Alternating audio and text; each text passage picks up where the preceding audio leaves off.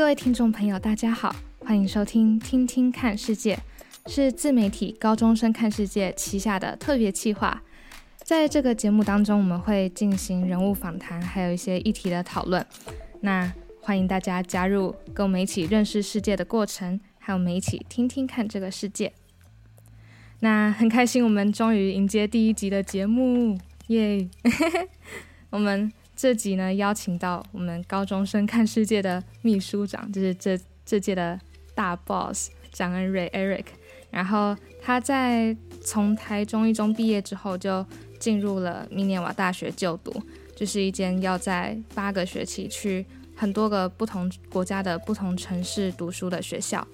所以，我们在这集节目里面会跟他聊聊他与高中生看世界，还有他在国外大学生活的一些所见所闻。那我们现在就要来欢迎 Eric 张恩瑞。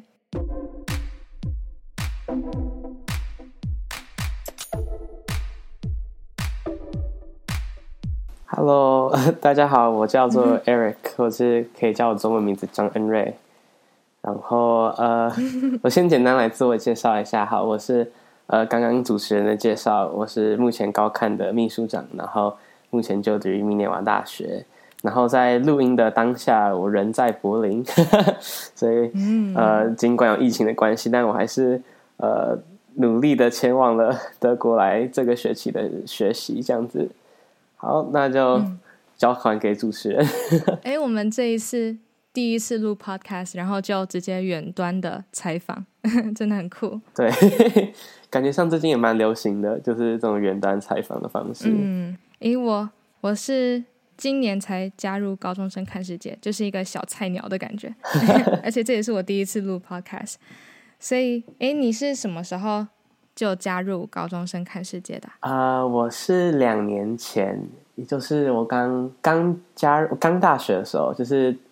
那时候是高三升大学的那个暑假参加甄选，然后就这样进从编辑专题编辑这样子进入高看，嗯，然后之之后就之后当了一年的内容长，然后之后才变成秘书长。那这是你第一次领导一个这么大的组织吗？还是以前有过类似的经验？呃，之前的话是没有领导，就是没有当。就是这么行，就是行政中心的职位，是有参与过一些社团的干部啊，但是没有当做社长或者是秘书长这种职务，所以是一个新的体验，这样子。嗯，那你觉得，因为像高看有很多来自全台各地的成员嘛，像我是花莲人，然后我认识好多都是台中人，我觉得好多台中人，就我们这一组很多都是，然后都住东海大学附近，所以我也不太 就觉得。就是很真的很多县市的人，然后有一些现在也像你在国外读大学啊那种，所以就觉得，嗯，你觉得领导像这样的组织有什么样好处跟优点，或是一些挑战？因为我们其实很难实际见面，对不对？我其实觉得领导高高看其实没有没有到很困难，因为高看算是一个每个组织内部都是一个独，有点像一个独立的一个个体。就是他其实分工还蛮明确的，所以在在领导上面最主要就是，如果哪哪边有需要帮忙的话，我就可能可能需要去支援他们。然后哪边如果发生了什么事情，或者是需要有其他单位的人去介入处理的话，就会是由就是秘书处这边来处理，然后去调解一下那边的问题，或者是问问看现在的状况是怎么样子的。呃，就是高看这种组织在经营上面没办法实体见面的困扰，也其实是还蛮大的。因为在很多时候，毕竟呃，我自己觉得啦，就是你实际见面的时候，呃，跟在网络上直接用电话讲，或者是现在线上听，就是线上对话的这种东西，嗯、这种感觉是非常不一样的。嗯呃，其实我觉得很重要，就是很多肢体语言，然后还有在于台湾这种文化下面的那种。互动会在于一些不是面对面讲话的时候，会有一些额外的一些暗示，就是哦，感觉上是亲近的，或者是感觉上是不太喜欢你这样的行为之类的。他可以透过一些肢体语言或者是一些其他的手势来呃完成，但是在线上或者只听声音或者甚至是只传简讯的时候，就很难很难呢了解到这些比较隐隐藏的意涵。所以在沟通上面的话。我发现是有一些呃有一些问题，就是每个人对于一串文字的解释会很不一样。有些人是认为是针对工作，嗯、他可能传出去的时候是觉得是哦是针对这件事情没有没有做好或者是怎样，但是有些人就觉得哦你在针对我这个个人，嗯、这是很常见的问题。但是呃。我觉得处理这件事情的方法就是，像有面对面，实际上有开镜头的讲话的话，还是会更容易呃了解对方到底想要讲什么，然后不会只觉得是一个很冷的文字这样子。嗯。然后另外说实在，我 我也是住在东海附近的台中人，所以 你还是摆脱不了住在台中附近的人。这是什么样的地域关系？就是。那里有一种社群嘛，就是就是很多人都知道高中生看世界。其实我都都不认识住在那附近的其他人，可能那边是刚好人口比较多的地方，不知道。原来是这样。那在你这个任期之间，你会你有想到未来高看你会希望它怎么样发展，还是你有想达到什么样的目标吗？呃，其实从我上届接内容部到现在，就是当在秘书处这边，最主要就是。呃，前前一个秘书长，我觉得他加了很多东西，就是让高看不只是一个脸书的社团，然后一个有文章连接这样子，嗯、加入了像我们的 IG 啊，然后还有很多特别的企划，都是在他之前没有的，然后现在要多了这个 Podcast。然后我这届的话，其实我最主要想做的是，嗯，比较算是整合一些呃内部的一些行政上面的东西，例如说资料放哪里啊，然后呃。关心就是每一个编辑的状况，然后还有就是在于整个社团架构上面，不要让呃参与的成员里面觉得有一种距离感，因为其实说实在，如果就这样呃平平安安的这样子经营下去，其实大部分专题编辑啊，或者是像呃如果是 podcast 的一个主持人的话，其实会不知道整个高看在做什么。这我这一届最主要就是想要拉近这个距离，然后可以。让大家知道，就是高看既然是一个学生的团体，它当然最重要就是，呃，要有比较扁平式的组织架构，可以让大家可以更快的给回馈。然后，因为大家都在学习的过程嘛，嗯、就是我我们每个人也都不是有做过每个处事的所有的工作内容，所以就是，嗯，可能别人提出意见，我们当然都会听下去。然后，呃，如果有需要改什么的话，就是可以越快越快做越好，对。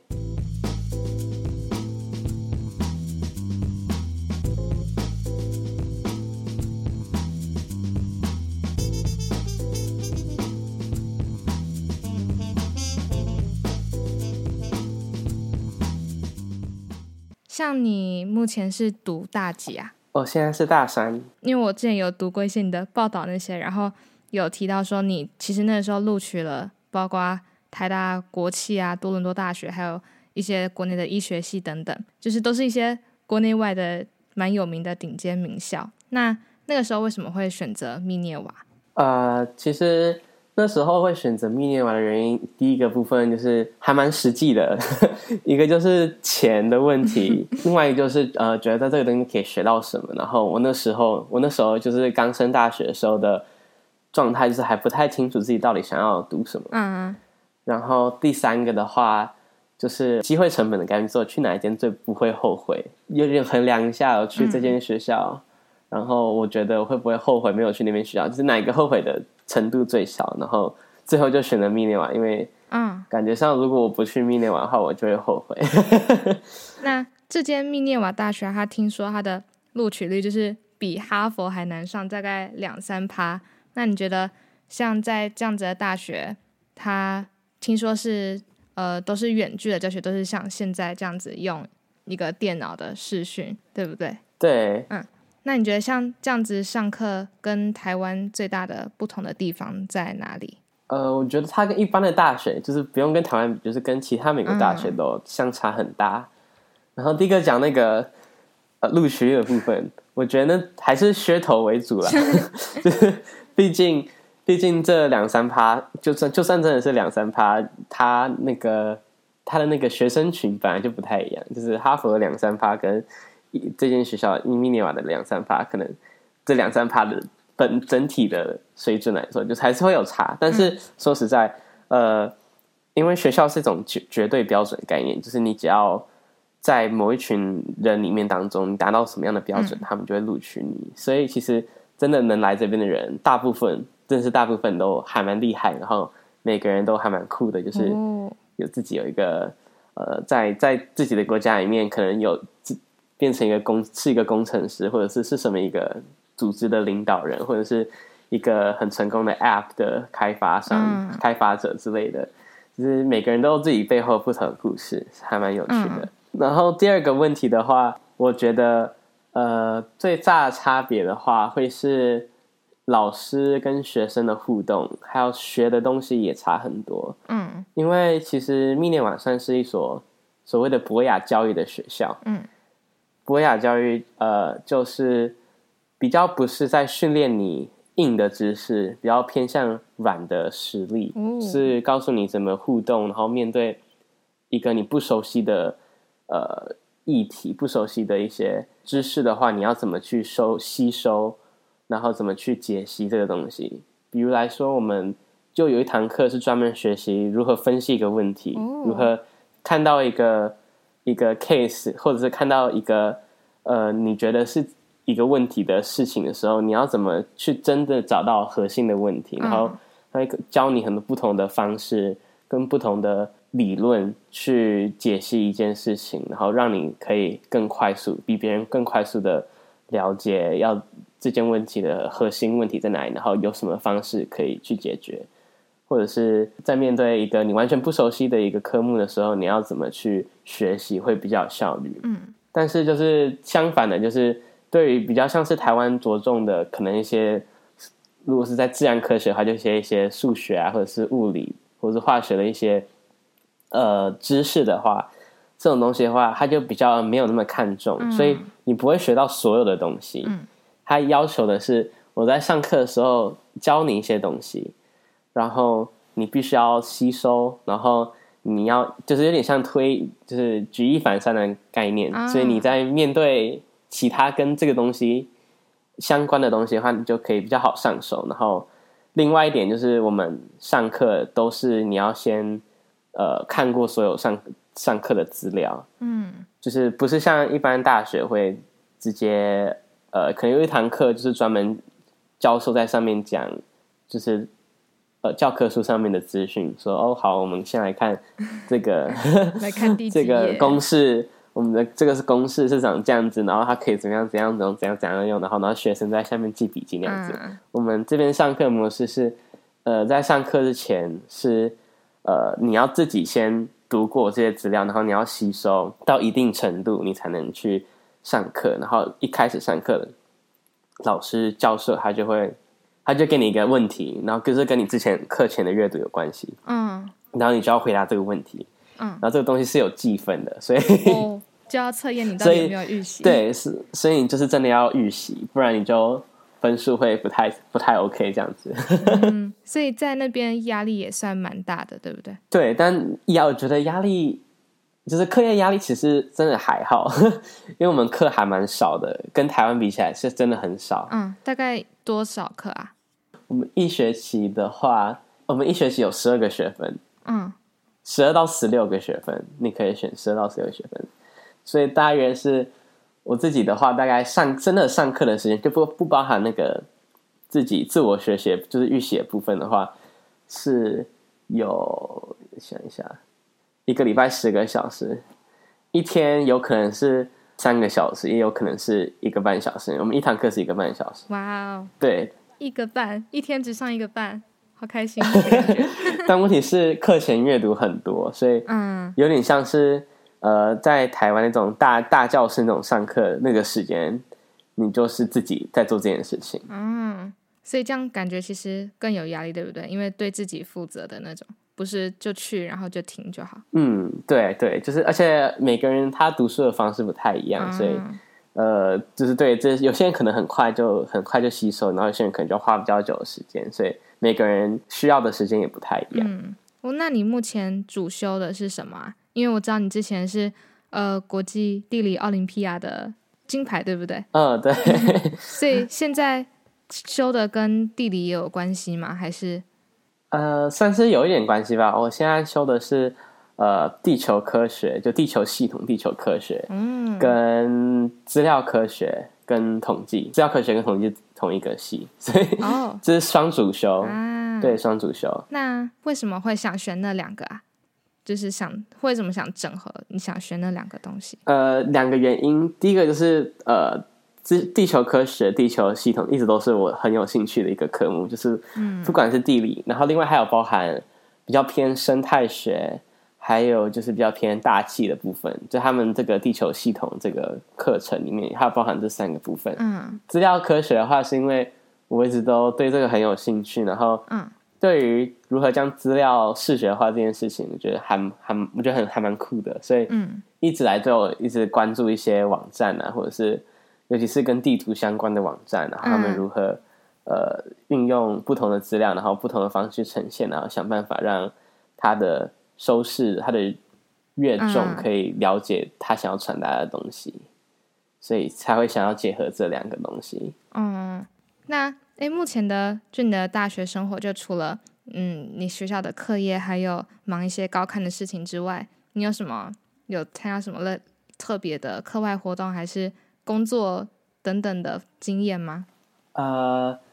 工作呃比较少一点，呃，最主要的话是前几前几年我的暑假在当兵之外，哦、然后有参加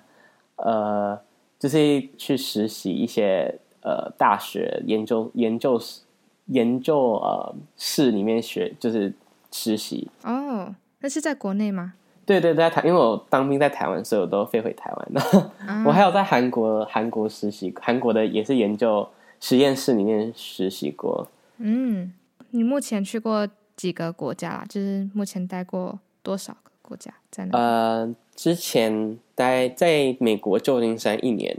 嗯、然后之后。呃，去韩国首尔一个学期，然后在印度的海德拉巴待了，因为疫情的关系，有提早回来，但还是待了大概三个月左右。哦，嗯嗯嗯嗯，那你觉得在世界各地生活啊，然后跟你们同学很多都是来自世界各地不同国家的同学，那你觉得像这样子居住，然后跟他们交流的经验，有改变你自己什么吗？呃，我觉得一定有，就是因为每个人他们。看到的世界跟你都很不一样，嗯，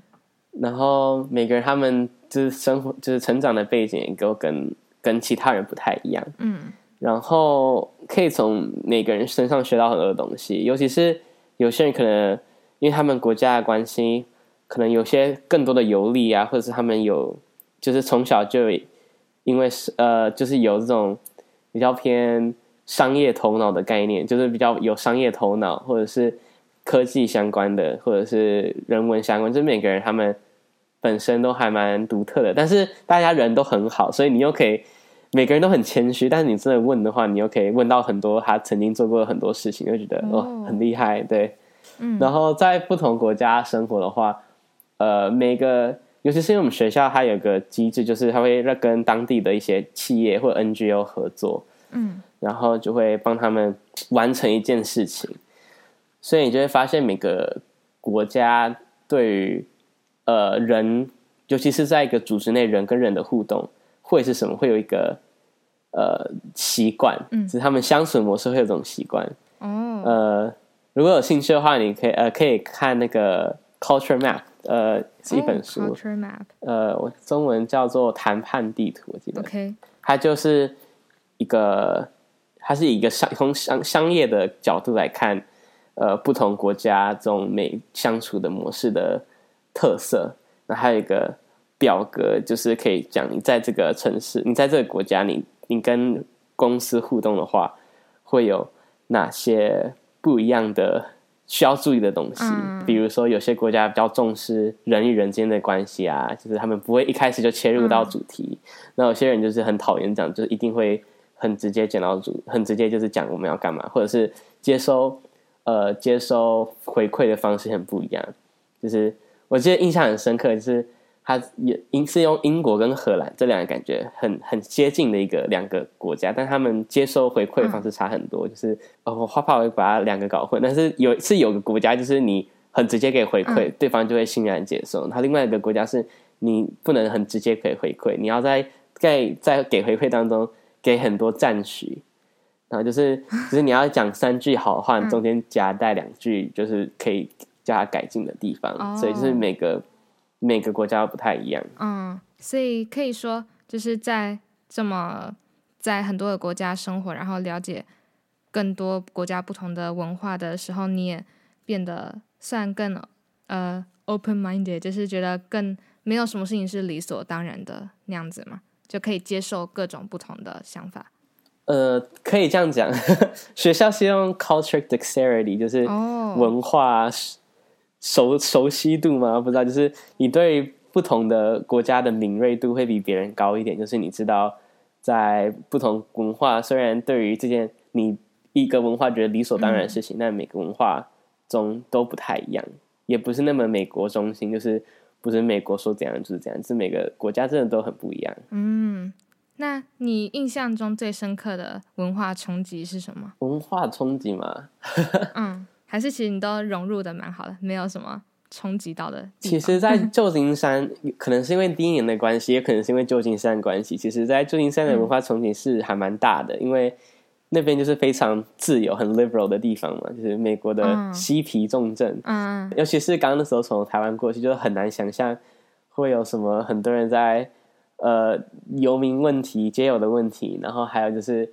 呃什么毒品的问题啊，然后还有就是每个人都很很勇于表现自己，就是完全不会有想要想要修饰的一个部分。嗯，还有就是精神精神的问题，那边有很多。人的精神状况是有问题，然后没办法接受到相关的治疗，所以就是，嗯，这些比较表面，就是你一进到这个城市就会有这种感觉的这些事情，很快就浮现了。哦，然后当然就是后来的冲击比较像是，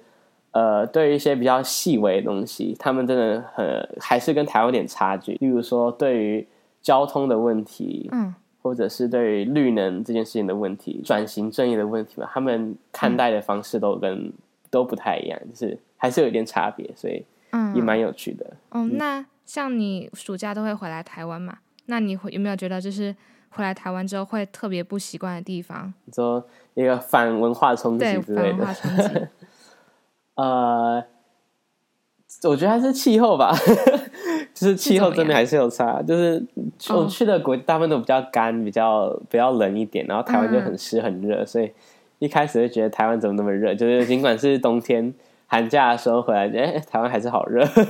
然后 还有可能是反而会觉得台湾还蛮保守的，就在某些议题上面，就是台湾是真的蛮保守的。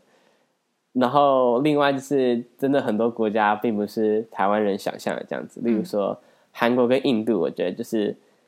呃一般人，哎，美国也是啦，就是每个国家好像。都不是你一般从台湾的媒体或者是新闻媒体看看到的那样子。嗯，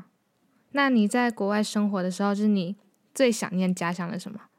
例如食物啊，还是等等之类的？呃，最想念的东西吗？可能是呃臭豆腐。呃，臭豆腐。其实大部分的大部分的地方都会有。就是欧洲，然后美美国，他们都会有亚洲超市这种东西，嗯，所以你要吃什么的话，基本上都可以自己做。嗯，呃，当然比较麻烦一点啦，所以我觉得还是便利性吧。就是，哦、呃，尽管在韩国，我觉得他们的便利商店都没有台湾那么方便，尤其是如果你想要什么，呃，吃一一个很正餐。台湾的便利商店都可以达到，然后有很多不同的选择。嗯，但在韩国，他们的便利便利超市也没有那么那么多东西，都还是比较基础的东西，但就会而且东西没有那么好吃。哦、对。那有任何就是，因为我之前听说很多人出国读书或是生活一段期间之后，就会发现台湾有一些价值是他们以前以为理所当然，然后忽视的。那你觉得？你有你有觉得任何台湾价值是你以前真的忽视，然后到现在才觉得嗯，那真的是很珍贵的东西吗？嗯，大部分的台湾人都会有一个比较希望和谐的一个成分，就是有一种性格在，就是嗯，尽管你跟一个人完全有不一样的想法，但是你不会很正面的表述你完全反对他啊，oh. 就是你会听他想讲什么，然后可能是我的舒适圈都是这样子吧，就是认识的台湾人，然后在在读这边台湾人大部分都有这种性格，嗯、就是不会马上就是反反对你，然后就想要跟大家都很相处和谐这样子。嗯就是台湾人在我们学校算是一个，大大家都还蛮喜欢的一一一群人，而且会不会想要待在亚洲的泡泡里面？就是，嗯，像尤其是就是对岸中国大陆，这、嗯、这他们的一些留学生，大部分的时间还是，嗯，应该不能说大部分所有人，但是大部分的人都会习惯待在自己的框框，就是嗯。比较像是中国中国大陆对岸的这些学生群体里面，嗯，就是比较少会去往外面走。当然还是有，但是呃，可能跟台湾人比起来，真的比较少。嗯，所以你觉得我们是比较好，算是融入吗？就是我们很有弹性的那感觉，是吗？很有弹性，然后可能也是因为不知道，就是就是是有那种。传统儒家那种和谐、那种底蕴的文化，再加上最近就是越来越自由，然后越来越呃有个人主义，这种比较比较从西方引进来，或者是比较不是儒家里面传统上来的这些观念，就是两个交互而成的一个新的新的理念吧，可能这种感觉。嗯，哎，之前有看过一篇文章，讲过什么？嗯，台湾教会我自省，然后美国教会我自信，大概是这样子的感觉吗？嗯、有点像，有点像，对。哦，那最后啊，你对我们高中生的听众，或者只是呃，只是一些事情，你希望你以前就能够知道，然后你现在才学会的，你觉得有任何这种建议想告诉我们的年轻听众，还是你以前的自己吗？我觉得很重要的事情是。呃，真的，真的是高中以前的课业，真的都只是就是学校的课业，它并不是你跟你未来有任何关系的这件事的东西。你必须要额外的兴趣，或者是额外呃想要做的事情。然后，如果你想要做一件事情的话，嗯、基本上大部分人都会想要帮助你，尽管是一个陌生人，就是你你要很勇敢的去。问别人，或者是去，呃，就是发所谓的冷冷信件，就是完全不认识，然后直接传 email 给他，或者是，嗯，呃，走在路上，呃，就直接看到一个很有趣的人，或是认识的，或者是想要跟他认识的人，就直接去跟他讲话。因为像最近几天我去外面，就是骑脚踏车的时候，就遇到 几两个德国人，然后他们刚好在跑步，然后。他就看我们亚洲脸孔，然后就开始跟我们讲中文，然后，然后就就 就他们之前在就是中国那边有待过，然后就在聊天这样子，然后就这样子一层一层的